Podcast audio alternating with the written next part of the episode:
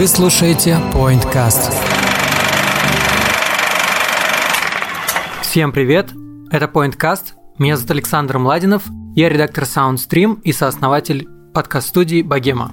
Меня зовут Эдуард Царионов, я главный редактор сайта русскоязычном подкастинге подкаст.ру, и сегодня у нас специальный выпуск. Да, сегодня у нас специальный выпуск. Мы пришли к нашим друзьям из э, кинокомпании «Вольга Фильм» для того, чтобы записать специальный выпуск и рассказать вам, как устроен кинобизнес. Ну или хотя бы постараемся рассказать это и приоткрыть немножко вот эту самую тайну. Тайну. Сегодня у нас в гостях Сергей Некрасов. Он э, директор по закупкам в кинокомпании «Вольга» и занимает эту должность больше 10 лет. Здравствуйте. Здравствуйте. Ну, я на самом деле эту должность занимаю а, поменьше, чем 10 лет, но в Вольге я работаю, да, примерно вот 10 с половиной лет. А на этой должности я даже уже и забыл, сколько времени, наверное, лет 7, где-то так. Но, тем не менее, постараюсь ответить на ваши вопросы и эту э, завесу тайны приоткрыть. Давайте начнем их задавать и начнем приоткрывать.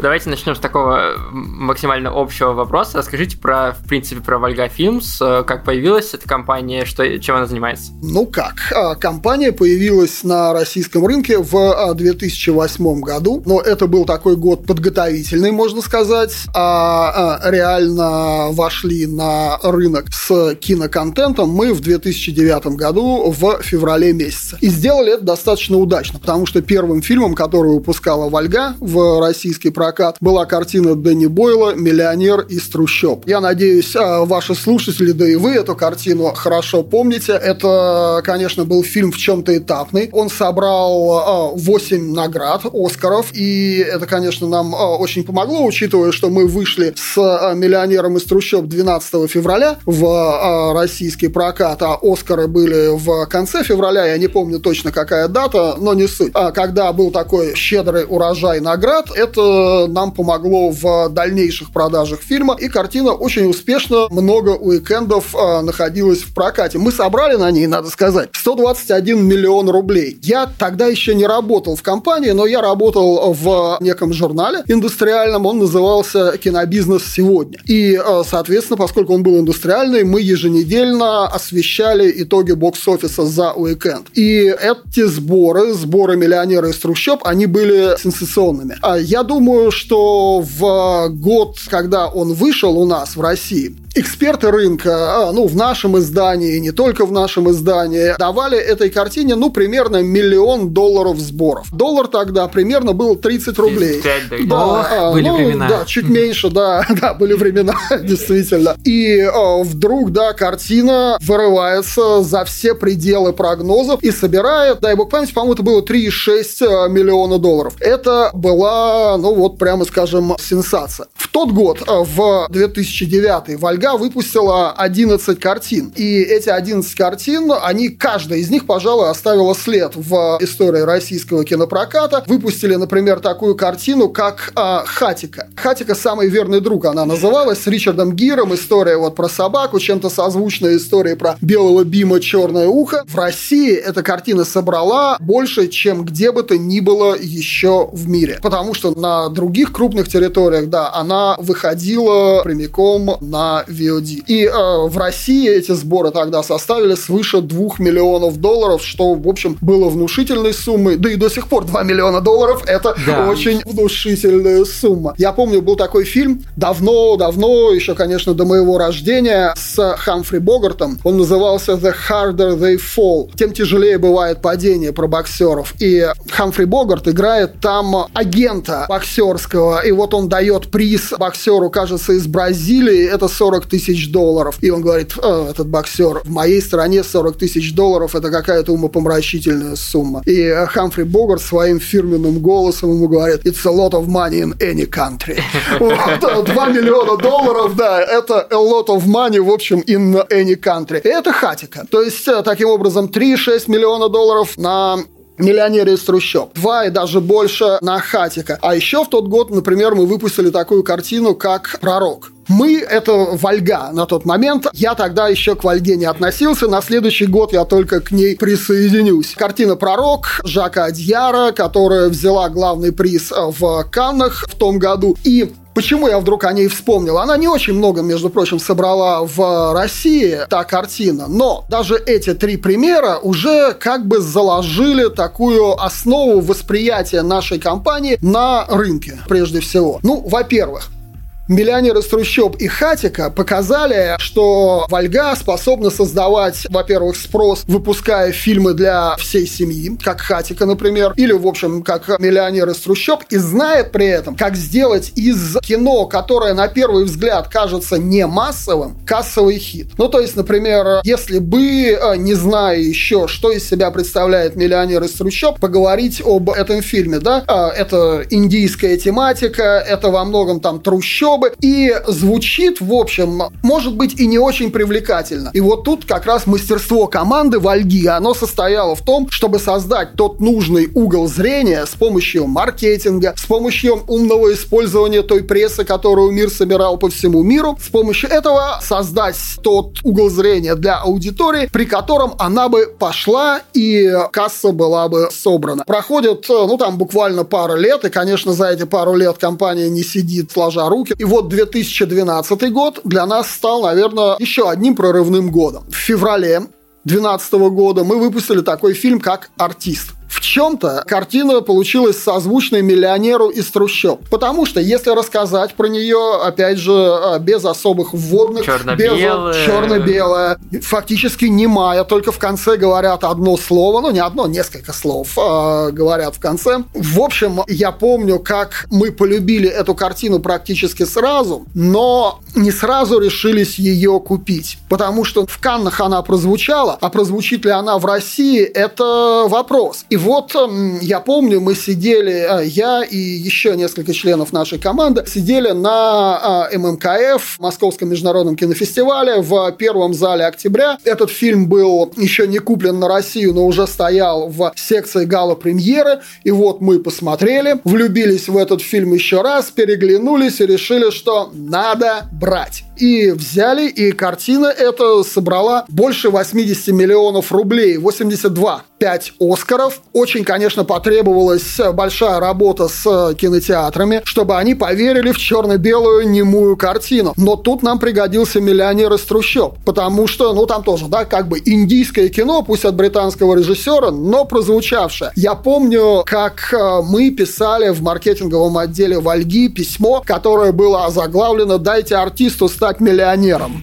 Вот. Э, и, э, к счастью, по большей части кинотеатры наши партнеры партнеры, они отреагировали на это адекватно очень, отреагировали с э, юмором. Ну и, в общем, да, судьба артиста сложилась. А можно я такой один вопрос чуть в сторону от истории, может быть, задам? Правда ли, что кинопрокатчики специально подгадывают вот это время в, середине-начале февраля, чтобы под Оскаровский сезон выпустить удачный фильм, и чтобы за счет вот этого вот хайпа с раздачи призов э, как бы еще больше увеличить э, ценности ну, слушайте, конечно, но тут такой вопрос, да? Ведь для того, чтобы картину выпустить в прокат, ее надо поставить вот в эту кинопрокатную сетку, ну, достаточно загодя. Номинации, они объявляются, ну, за месяц. По крайней мере, в доковидное время они объявлялись примерно за месяц. То есть тебе надо обладать какими-то аналитическими способностями, ну, или там даром предвидения. Получит этот фильм номинацию, или же он ее не получит. То есть здесь, конечно, риск. Конечно, важен эффект синергии, да? То есть, во-первых, если а, картина получает номинацию, это как бы нам намекает на то, что эта картина все-таки высокого качества. Во-вторых, тогда начинает Оскаровская машина или, например, машина Золотого Глобуса, еще одна значимая награда, работать на тебя. Ты получаешь не только а, эффект от своей маркетинговой работы, но получаешь еще эффекты от а, многочисленных публикаций, которые идут из-за рубежа, подхватываются местными СМИ, кто-то из а, читателей и потенциальных зрителей следит следит и за публикациями на английском или еще на каком-нибудь языке. Так что да, конечно, мы подгадываем под Оскаровский сезон. Ну и тут главное не ошибиться, потому что если поставить, например, даже очень хорошую картину, которая не получает номинацию, то, конечно, у нее есть шанс пробиться, но э, этот шанс становится существенно меньше. Ну, то есть, да, отвечая на ваш вопрос, можно ответить утвердительно. 2012 год. Главным фильмом нашим в том году стала картина «Голодные игры». Ну, точнее, первая часть «Голодных игр». Покупали мы эту картину примерно за полтора года, то есть в 2010 году. И в 2010 году это был большой такой, как говорят наши друзья и партнеры американцы, leap of faith, такой э, шаг веры, скачок веры, прыжок веры. Почему? Потому что до того, до «Голодных игр» существовала только одна успешная э, Young Adult э, франшиза. Поттер. Что? Гарри Поттер. А, ну вообще да, конечно, нет, Гарри Поттер, правильно. Я просто, да, у меня такая аберрация. Э, Я говорю про независимый рынок, а Гарри Поттер это, конечно же, студийный, Студийный, продукт. да. То есть, да, всегда, когда я а, говорю, да, надо делать поправку, что а, независимый рынок, у мейджеров у них не- несколько другие, что ли, правила игры, вообще организация их а, бизнеса и так далее. Поэтому, да, Всегда имейте в виду, Вольга – это независимая компания. Ну, в смысле, как не мейджоровская. Наши фильмы ничуть не хуже мейджоров, но мы живем немного по другим законам. Итак, Голодные игры. До голодных игр на независимом рынке была вот только одна успешная франшиза, это были «Сумерки». Е. Да, «Сумерки». А при этом первый фильм «Сумерек» собрал 99 миллионов рублей, что было, в общем, неплохо, но это служило такой вот отправной точкой. То есть мы думали, покупая «Голодные игры», да, значит, а, наверное, можно рассчитывать на что-то вот сопоставимое. Потому что, ну, первый фильм, и здесь первый фильм, была аудитория у «Сумерек», и у «Голодных игр» тоже, конечно, была своя аудитория. Причем, да, тут очень важно понять, насколько живая эта аудитория. Как это проверить? Ну, конечно, идешь в интернет, смотришь, где там какие комьюнити существуют. Но комьюнити существуют практически на все. И тут уже, конечно, важен вопрос, насколько большие это комьюнити, насколько активное, насколько там каждый пост или что уж там обсуждается активно и т.п. И вот мы э, провели эту работу и поняли, что, по крайней мере, в России аудитория голодных игр очень и очень живая. А просили за нее, я не могу вам называть, конечно, поскольку коммерческая тайна цифры, но просили за нее очень много и просили за нее, насколько я помню, больше, чем за «Сумерки». Ведь как в «Сумерках» до появления, до выхода фильма в прокат, мало кто знал про Паттинсона, мало кто знал про А Стюарта. вы можете назвать цифры любого какого-нибудь фильма, который можно называть? А, э, э, знаете, как, нет, нельзя, наверное, называть, потому что, с одной стороны, я связан коммерческой тайной, да, а с другой стороны, я связан этическими какими-то отношениями, то есть э, многие цифры мне известны, а какие-то неизвестны, их вообще стараются не афишировать, но иногда проскальзывает какая-то информация, кто-то иногда сам проговаривается, а кэш помнит все, поэтому, да, можно что-то оттуда достать, но я постараюсь цифры не называть, тем не менее, но я могу сказать, что цифра была внушительная. И вот мы прямо-таки мучились с принятием этого решения, но в итоге решение было принято верное. К счастью, мы э, там с содроганием следили, кого ставят на роль, которую в итоге... героини, да, да. да, на роль эм, Китнис Эвер- Эвердин. Да. Да, и там были несколько кандидаток, и, в общем, наверное, на тот момент еще Дженнифер Лоуренс была и не самая звездная. По факту этот фильм сделал ее прям Да, конечно, конечно. Именно благодаря голодным играм она вошла вот в категорию суперзвезд. Картина собрала 392 миллиона рублей, а это очень на самом деле серьезный даже психологический барьер. Вы знаете, сейчас где-то десятка-полтора-два компании работают на российском рынке, и 100 миллионов рублей. Это очень серьезная психологическая даже планка, потому что многие из этих компаний, я про независимые говорю прежде всего, они работают многие годы, а 100 миллионов рублей картина не собирает. То есть там, ну, 50 миллионов рублей это тоже хорошая цифра. И 80 хорошая цифра, а для чего-то там может быть и 20. Тоже хорошая цифра. Для какого-нибудь арт-кино со всем уважением к нему. Или для кино, которое стоит не очень больших денег а, на международных рынках. А вот вы сейчас говорите 20 20 миллионов, 100 миллионов, это только прокат вы учитываете, это не считая потом продажи в э, стриминге и так далее. Да, да, да, да, да. Это я говорю именно о прокате. Но на самом деле практически никто не знает, э, ну, за пределами вот именно бизнес-поля цифр продаж на платформы, на VOD-платформы, потому что, ну, это такая достаточно непрозрачная на сегодняшний день Но мы территория. хотим потом еще об этом тоже поговорить. Вот, а, ну, поскольку она непрозрачная, мне, наверное, будет мало что сказать э, на этот счет. В общем, так или иначе, голодные игры, да, для нас э, стало еще одним таким вот психологически важным этапом. То есть 100 миллионов мы преодолели прямо на старте, я имею в виду с миллионером из трущоб, 121 миллион, но тут уже было почти 400 миллионов рублей, а это уже цифры, которые вполне под стать э, мейджоровскому продукту. А затем в следующем году, в 13 в ноябре уже, мы выпустили «Голодные игры 2. Сойка пересмешница», а нет, и «Вспыхнет пламя» называлась вторая часть. И там мы уже собрали вообще 778 Ну, миллионов. там, по-моему, все три фильма, они были удачные.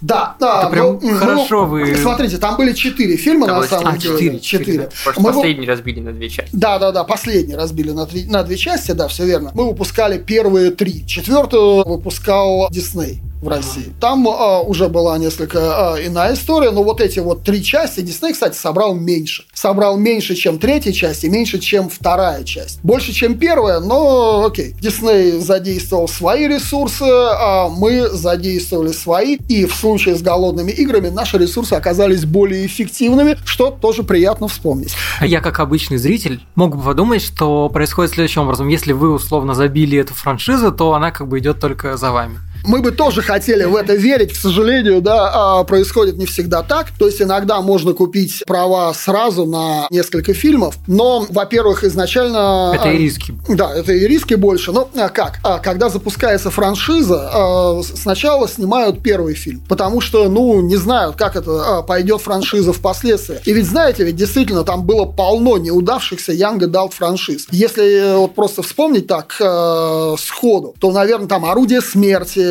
была такая, «Город костей», «Прекрасные создания», «Академия вампиров», которая... Я четвертый, я помню, было что Да, я такое. четвертый, я не уверен, что она должна была быть франшизой, но может быть. Книжки их много. Книжек много, да? а, книжек окей. много. Да, я четвертый, действительно. По-моему, еще была какая-то седьмая волна или что-то. А, пятая волна, пятая волна, да, все верно. Полно было франшиз, которые не взлетели. То есть студия сначала делает пробный такой шар, да, а, а потом уж если срабатывает, как в случае с голодными играми, то на него, соответственно, и поднимаются цены.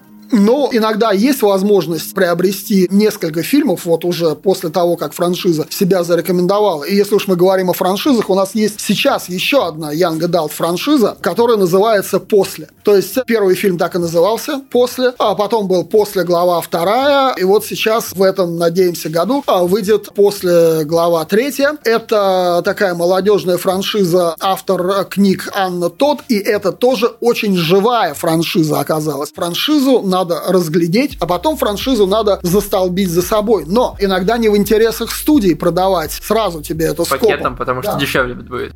Потому что, да, на- наоборот, для них будет выгоднее продать Потом, подороже. подороже потом. Да, если популярность франшизы будет расти. Так происходило с голодными играми. Стоимость каждого фильма, она поднималась. Для нас это любимый проект, горячо любимый проект, и он помог нам в построении нашей репутации дальше. И когда мы закончили выпускать э, «Голодные игры», третий мы выпустили в 2014 году, тоже в ноябре, уже в следующем году мы выпустили «Приключения Паддингтона». Это еще одна франшиза, тоже независимая франшиза, но ее продюсером был Дэвид Хейман. А Дэвид Хейман был главным продюсером именно Гарри Поттера. Он хотел Паддингтона запустить тоже в студийной системе. Но по каким-то сам своим причинам Паддингтон оказался не у студии, да, а оказался на свободном рынке, где мы его и приобрели. И это тоже была феерическая история, как мы эту картину купили. В 2015 году мы также выпустили картину «Маленький принц». Это была анимационная картина, и про анимацию я, наверное, должен сказать несколько слов. У многих Вольга ассоциируется с голодными компьютерными играми, у кого-то с э, «Миллионером из трущоб», у кого-то теперь с фильмом «Джентльмены». Но Вольга при этом еще и лидер на рынке независимой, опять же, анимации. И если говорить вот о чарте независимой анимации, то первые четыре строчки принадлежат там фильмам Вольги. Например, фильм «Балерина», мы его выпустили в 2017 году, собрал 247 миллионов рублей. Это, сразу скажу, очень много для независимой анимации. Например, конечно, вот сейчас «Душа» собрала миллиард, это, да, прекрасно. Ну, там просто рынок анимации, действительно, он немножко такой монополизирован Пиксарами и Диснеем. О, ну, не только ими, ну, надо сказать. Там... Конечно, мейджорами, да, мейджоры да, собирают да. гигантские суммы. Но, если говорить о независимом сегменте, то Тут пока что, во всяком случае, я надеюсь, такое положение сохранится, но тут царит вот Вольга. То есть на первой строчке у нас «Балерина» 2017 год, на второй у нас «Корги», который был выпущен в... Королевский, Королевский Корги, да, который был выпущен в 2019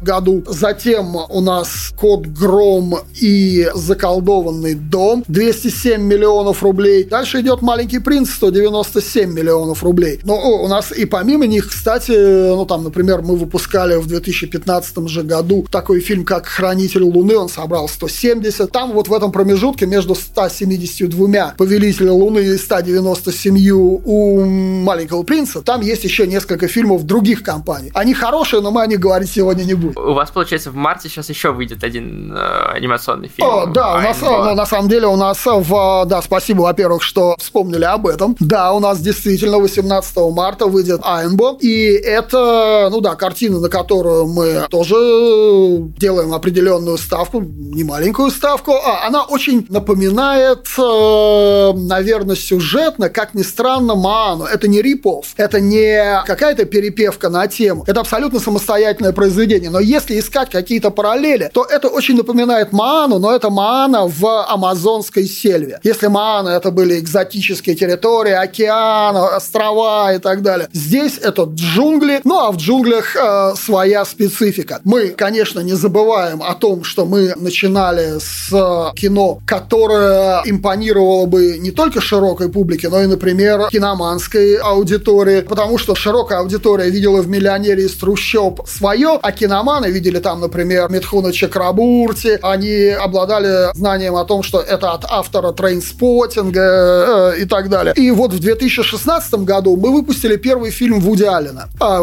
Вуди Аллен – это один из наших таких коньков, можно сказать, еще одно направление. И в 2016 году 124 миллиона собрала светская жизнь, кафе Society. Это самый большой э, результат для фильмов Вуди Аллена. До этого фильмы Вуди Аллена собирали иногда 80 миллионов, иногда даже за 90 заходили, но больше 120 не собрал ни один фильм этого режиссера. «Паддингтона 2» мы выпустили в 2018 году он собрал чуть меньше первого. Это такая история, она мне напоминает одного из моих любимых русских классических писателей Салтыкова-Щедрина. Он сказки писал, ну, не только сказки писал, он писал прекрасные романы, в том числе он писал сказки, которые еще в школе проходили. Была там такая сказка «Медведь на воеводстве». Там в лес направляют медведя, чтобы он там устроил железный порядок там и так далее. И лесные обитатели, там зайцы, лисы, даже волки, они дрожат. Сейчас придет и нам конец. А он туда приходит, ложится спать, там наелся, лег спать, и вдруг слышит какое-то там чириканье. Он берет, э, как-то не разобравшись, открывает глаза, видит, что это чижик, хватает чижика и его съедает. А все говорят,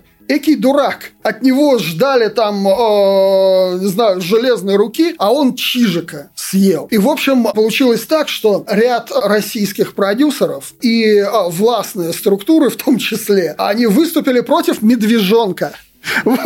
И это не могло не найти отклика в прессе, например. Там даже появились какие-то мемы, появились... Э, ой, господи, как это называется? Демотиваторы, да? Я помню, очень многие киноблогеры вступились за Паддингтона и за такое несправедливое по отношению к нему вот эти переносы действий. Да, и мы благодарны всем журналистам и всем киноблогерам и вообще всем, кто поддержал второго Паддингтона. И разница в итоге была всего в 10 миллионов рублей. Паддингтон собрал второй 389, а первый собрал 399 в России и СНГ.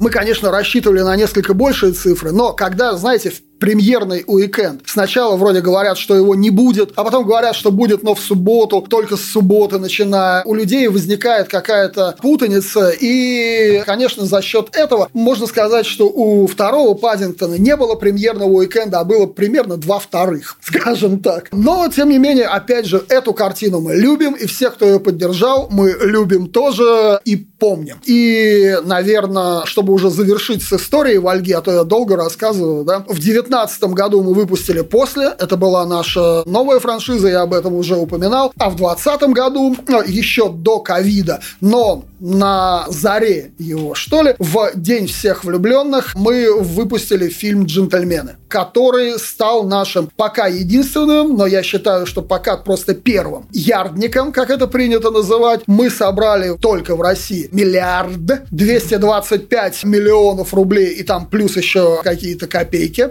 И в России и СНГ мы собрали ярд 319. Мы, в принципе, вообще стали среди независимого проката лучшим фильмом, не сиквелом за всю историю. И на втором месте мы после последних «Сумерек». Но это гигантская машина была. Было много частей, а у нас «Джентльмены» были оригинальным фильмом Гая Ричи. А как вы думаете, чем это обусловлено? Ну, то есть, почему именно вот «Джентльмены» стали вот тем самым, так, просто о нем все тогда говорили, и мне очень понравился этот фильм, и я, в принципе, хотел еще спросить, считаете ли вы, что вот как раз прямо до ковидного, вот до того, как вот прям пик ковида начался в России, киноиндустрия, она была прям как будто уже на пике своей возможности. Фильмы набирали по миллиарду каждый угу. год, вот это все было поставлено на поток очень хороший бизнес, и было все, все процветало. А потом прошел ковид, и как-то все немножко... Ну, смотрите, а, тут а, тоже, наверное, очень долго можно говорить. Ну, да, да, Я да. постараюсь как-то а, держать себя в рамках. Что тут можно сказать? Были свои сложности, да, а, безусловно. Индустрии еще было куда развиваться. Нельзя было сказать, что мы достигли Эвереста, место там, да, и мы там, э, ну вот, э, дальше уже ехать некуда. Нет, были еще возможности. В принципе, это, конечно, такой график, э, ну, если график сборов прочертить, у него там есть свои ups and downs, да. Ну, например, в год, когда был чемпионат футбола в России, сборы упали, ну, потому да. что летом, да, людям было еще куда пойти, но потом этот этап был пройден, и дальше по нам ударил ковид. Это нам еще, да, повезло на самом деле, что мы таким ударным аккордом прозвучали с джентльменами буквально буквально перед э, самым его наступлением, ну, за месяц, условно, за полтора, мы вышли. Ну, что тут сказать? На самом деле, это очень такая важная и сложная тема, почему сработали джентльмены. Мы сами делали исследования, мы заказывали исследования, и, э, тем не менее, однозначного понимания здесь нет. Прежде всего, конечно, здесь фигура Гая Ричи. Ну, кстати, Гая Ричи теперь, да, можно сказать, режиссер Вальги. Мы выпускаем следующего Гая Ричи тоже.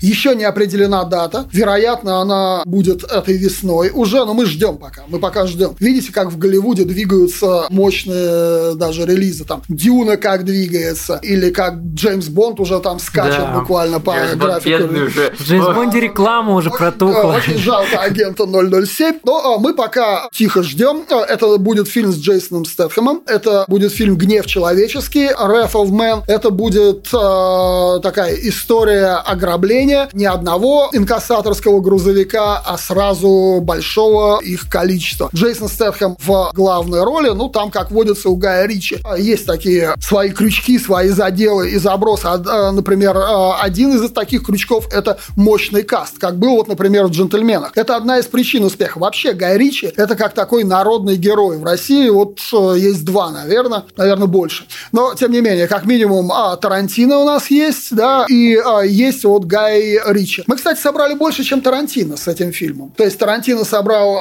я не помню, там миллиард двести, как-то так. Мы собрали больше, чем «Однажды в Голливуде». При этом «Однажды в Голливуде» — это самый кассовый фильм Тарантино в России. А вообще я слышал эти истории про то, что Гай Ричи у нас в России любят, в принципе, больше, чем вообще в, ну, в Англии, понятно, но как бы по остальному миру вот в России любят больше всего Гая Ричи из других мест, потому что, насколько я помню, какой-то из фильмов, я могу сейчас соврать, э, то ли «Большой куш», то ли, возможно, даже как-то «Деньги два стола», когда его э, снова показывали, он собрал больше в России, чем он собрал в э, Великобритании. Ну, может быть, я тут так сходу не могу не подтвердить, не опровергнуть, да, но я что хочу сказать по поводу джентльменов, например, под джентльменом мы, наша территория, Россия, да, Россия, СНГ, по показала результат лучше, чем любая другая территория мира, за исключением Соединенных Штатов.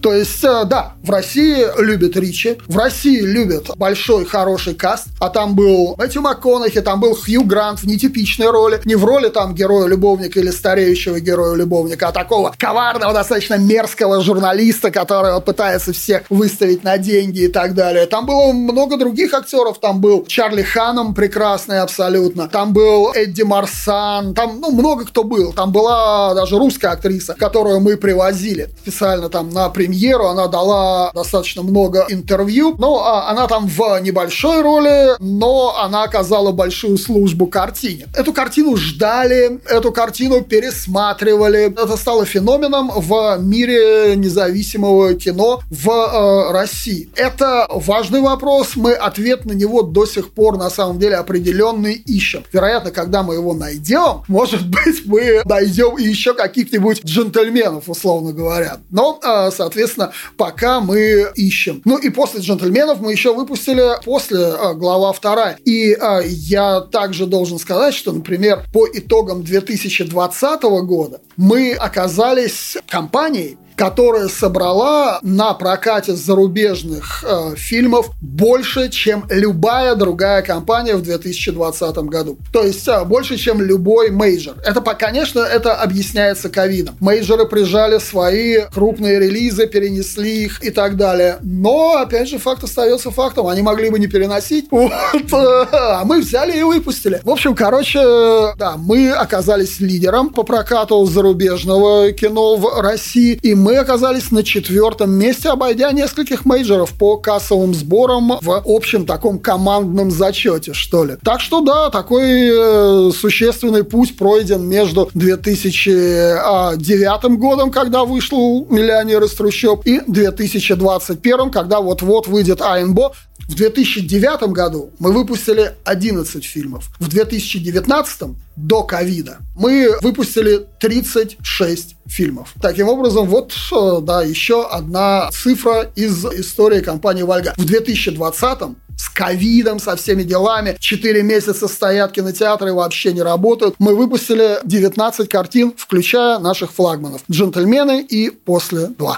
А вот вы сказали то, что вы для джентльменов заказывали исследования и сами проводили исследования, ну, того, почему он так успешно стал. А как это, ну, выглядят эти исследования? Что именно вы изучаете? Если пару слов, да, то нет, там все вообще изучается. Но, конечно, прежде всего изучается реакция зрителей. Есть компании, которые проводят, ну, выборочно так называемые exit полы, опросы зрителей на выходе из кинотеатра. Это, естественно, происходит а, не после каждого сеанса и не во всех городах России, но это происходит во всех главных городах России. Или же, ну, например, даже если это город не миллионник, а там все равно кассовые результаты очень а, высокие, люди любят ходить в кино, то да, там эти э, компании а, работают. Они опрашивают, почему пошли.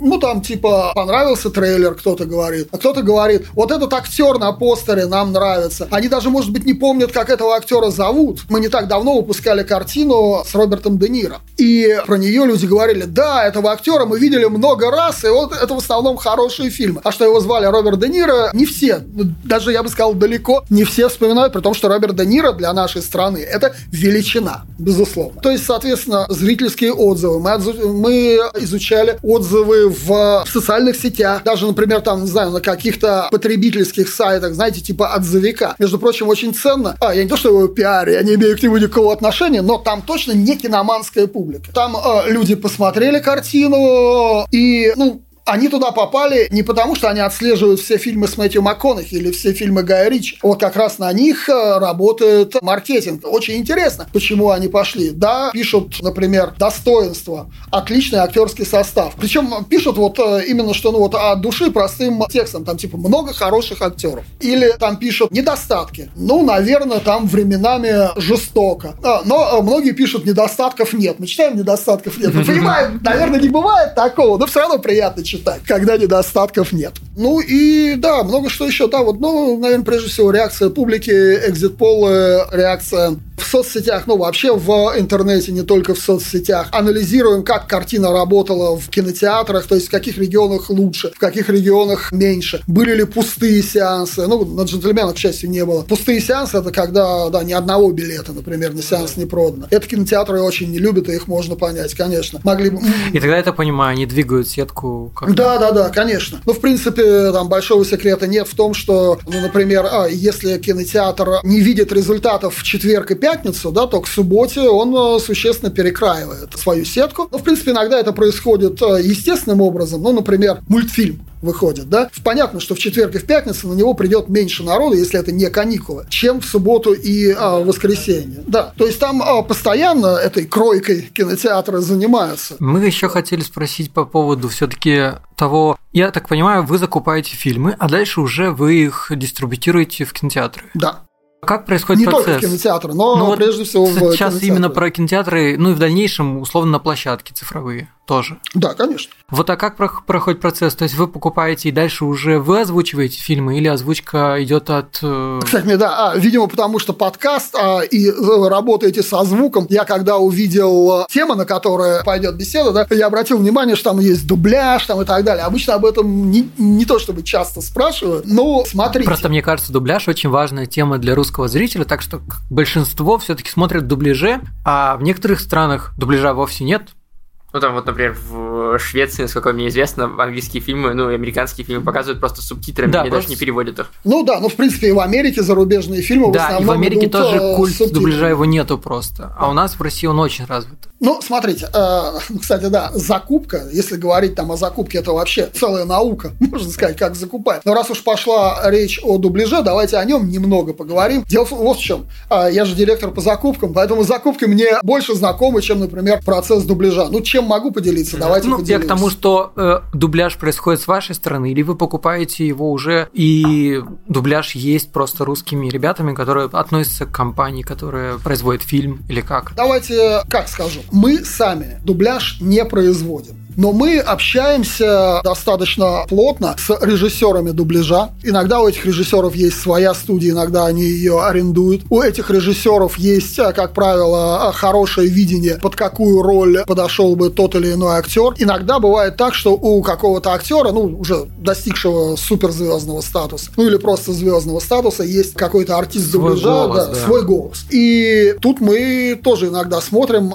уместно ли, например, нам взять этот голос. А может быть, это какая-то иная роль для этого актера. Может быть, он там всю жизнь играл героев боевиков, а теперь у него драматическая роль. Может быть, не надо того героя боевиков брать. Иногда бывают какие-то тривиальные истории, когда, ну, просто артист дубляжа, который, ну, вот голос официальный этого актера, ну, не официальный, а постоянный, в России он заболевает и не может вот эти вот э, смены отработать тогда-то. Тогда приходится искать. А иногда смена актера э, это творческое соображение. Тут мы обсуждаем это, обсуждаем с э, режиссером дубляжа. Когда-то там э, легко соглашаются, когда-то нас удается переубедить, когда-то режиссер бесится и говорит, вы сошли с ума, ничего такого не будет, я ухожу. Но, тем не менее, все-таки в итоге мы договариваемся до чего-то. Предлагают иногда очень интересные варианты. Мы выпускали такой фильм, например, назывался Beautiful. И там главную роль играл Хавьер Бардем. И предложили на него Максима Суханова. И Максим Суханов нам ну,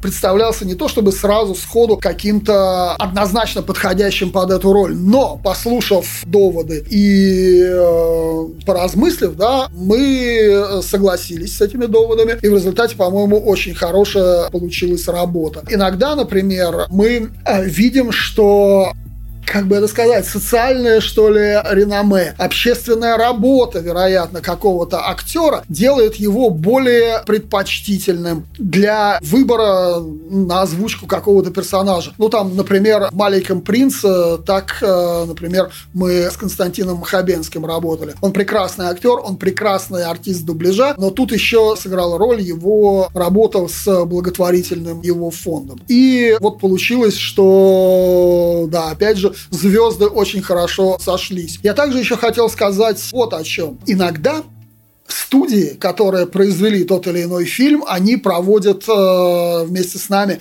кастинг актера на озвучание. В частности, например, вот с Паддингтоном так было. Потому что, ну, Паддингтон э, за рубежом в Великобритании, конечно, прежде всего. Это такая франшиза, это большая серия книг, это там игрушки и так далее. И им очень важно было, чтобы, э, ну, вот облик актера, в том числе и общественный, да, он соответствовал бы, или, по крайней мере, не конфликтовал бы с образом Паддингтона и статусом этой франшизы. И вот, например, да, мы утверждали а, какое-то время, а там в свое время как раз с первым Паддингтоном его должен был сначала озвучивать другой артист, а в итоге озвучивал Бен Вишоу. Ну и вот, когда Бен Вишоу уже был утвержден, мы Олежка утвердили на эту роль вместе с правообладателями. Всегда Вуди Аллен точнее, ну, там, продюсеры и представители Вуди Аллена требуют предоставить им список, кто кого будет озвучивать. Иногда задают вопросы, почему, например. Мы там выпускали один мультфильм, и в случае с этим мультфильмом там тоже был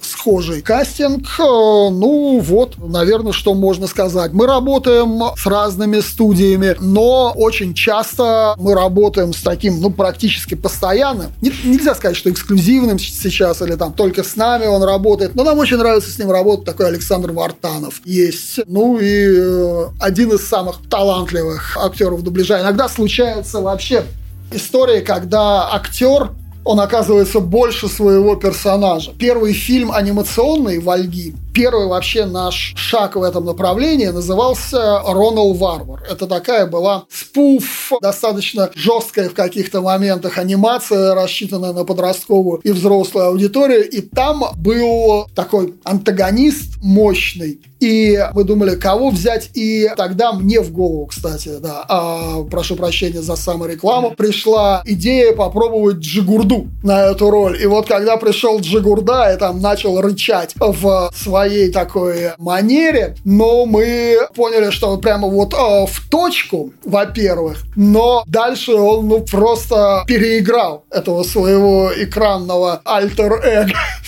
он там так жег, что, в общем, ну, да. Есть что вспомнить, как говорил робот Вертер в э, фильме про Алису Селезневу, да, в «Гости из будущего». Будет что вспомнить на свалке. Следующий вопрос. Там вот вы рассказывали о том, что в 2020 для вас достаточно успешный был год, несмотря на весь коронавирус и все остальное. Как вообще изменилась работа компании вот в эту пандемию? И изменилась ли она как-то значительно или все продолжает идти? Вы как бы рассчитываете, что 21 год будет уже ближе как бы к той норме, к которой мы привыкли, и там 22 уж тем более?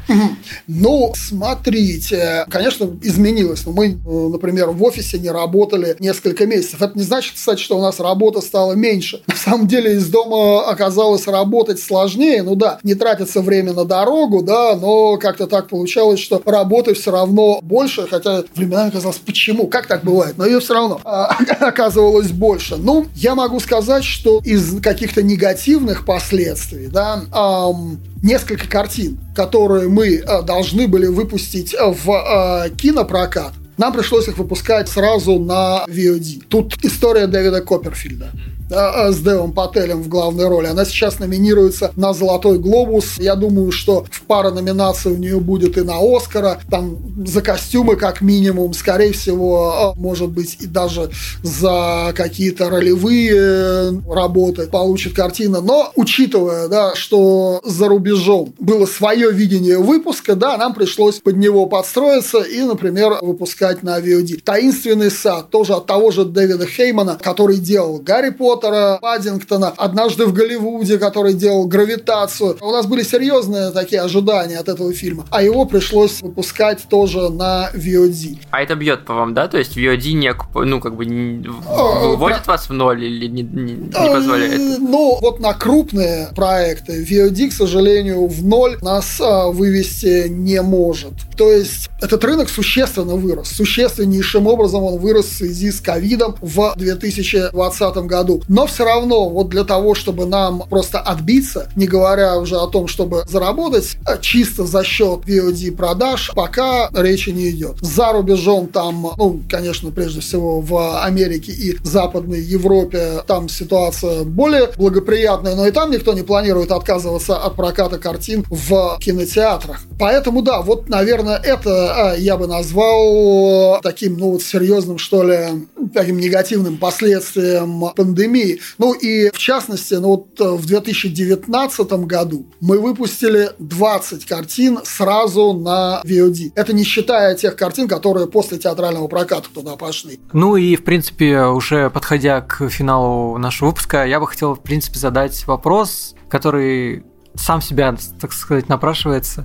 Какое будущее ждет кинотеатров, как вы его видите? И Вопрос, который мы все задаем себе. И, да, который мы, все, мы сейчас просто видим проблему. Себе, да. и, и мнение вообще разделяется того, что кинотеатры себя изживут и будут как театры, условно, станут более дорогими, но при этом только за счет этого они смогут выживать, либо, ну, и уйдет все в стриминг, либо все останется как было. И я, например, за вариант ходить каждую неделю в кино.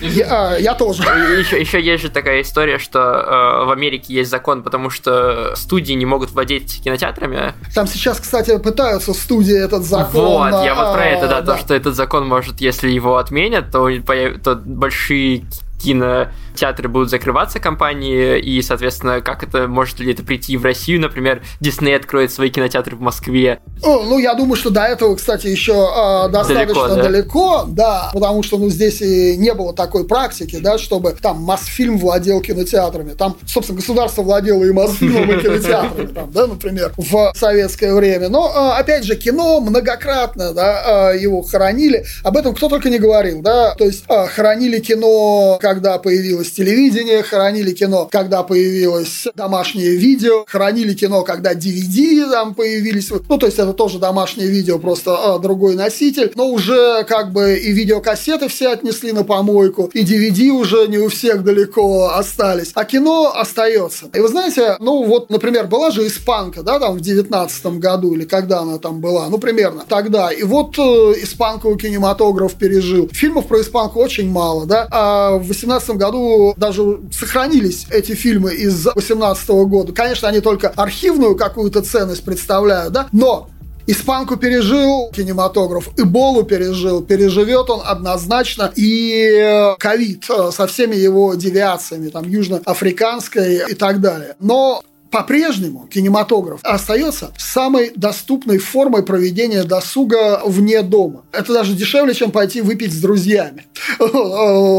Ну, там, в особенности, если это там не на лавочке во дворе там, с друзьями, а в каком-нибудь кафе или ресторане. Я думаю, что кино, оно останется со зрителем. Вероятно, будет сужен как-то круг э, фильмов, которые будут выходить э, в кинотеатральный прокат. Да, действительно, сейчас как-то после этого года ковида становится нам понятно, что какие-то фильмы просто удобнее смотреть дома. То есть, э, если от него отвлекаешься и потом через полчаса возвращаешься к нему, к сожалению, часто видишь, что ну, практически ничего не потерял. А вот, э, тем не менее, есть картины, где ты теряешь сильно, если выходишь из этой атмосферы. Причем я говорю здесь не только об авторских каких-то фильмах с густой атмосферой, ну там типа Дэвида Линча или Пола Томаса Андерсона, даже из э, «Мстителей», условно говоря, если ты выпадаешь из вот этой вот э, атмосферы и идешь попить чайку, потом уже включиться сложно. Да и вообще «Мстители», конечно, надо смотреть на большом экране. Но э, смотрите, тем не менее, что я хочу еще сказать. Наверное, так сформулирую. Вот 3К. 3К как ККК, но это не куклукс. Значит, э, концепция, качество и касса – да, вот э, если в фильме есть то, что называется high concept, да, если есть доступная концепция, которая там за одно, максимум два предложения может зрителя зацепить, да, его внимание, когда это выполнено с высоким качеством, да, то и касса придет. Вот эти три К совпадают, да, и эти фильмы, они и заслуживают кинотеатрального показа, эти фильмы, они в э, кинотеатрах и останутся. И еще четвертое К, наверное, есть это красота. Без красоты вообще ничего не имеет смысла. Я хочу так сказать. То есть вот 4К и кинопрокат это 5 К. Вот он, а, кинопрокат 4К. Видите, вот буква К сегодня рулит. Не контент. Контент, знаете, меня даже раздражает это слово. Мне контент, оно ассоциируется с едой для космонавтов. Знаете, вот такой тюбик, а на нем написано, например, борщ. Или написано стейк. А ты оттуда выдавливаешь, да, вот что-то. И на вкус вроде бы да. А, но это не еда, а скорее контент. Я говорю про фильмы. И компания Вольга, она тоже выпускает фильмы, а не контент. Фильмы рулят в 4К или в 8К, но главное, чтобы было красивое кино. Красивое кино – это, в общем-то, нам помогает жить и проживать красивую жизнь. Наверное, вот так вот я скажу. И вот на такой классной ноте, э, наверное, мы с вами попрощаемся. Спасибо вам большое, Сергей. С нашим удовольствием. А мы напоминаем, что это был PointCast. Меня зовут Александр Младинов. Меня зовут Эдуард Царионов, еще у нас есть Patreon, э, вы можете туда подписаться, и там куча тоже разного интересного контента есть. Да, мы не будем ничего додумывать, выводы делайте сами. Всем пока. И ходите в кино. Обязательно ходите в кино. Обязательно.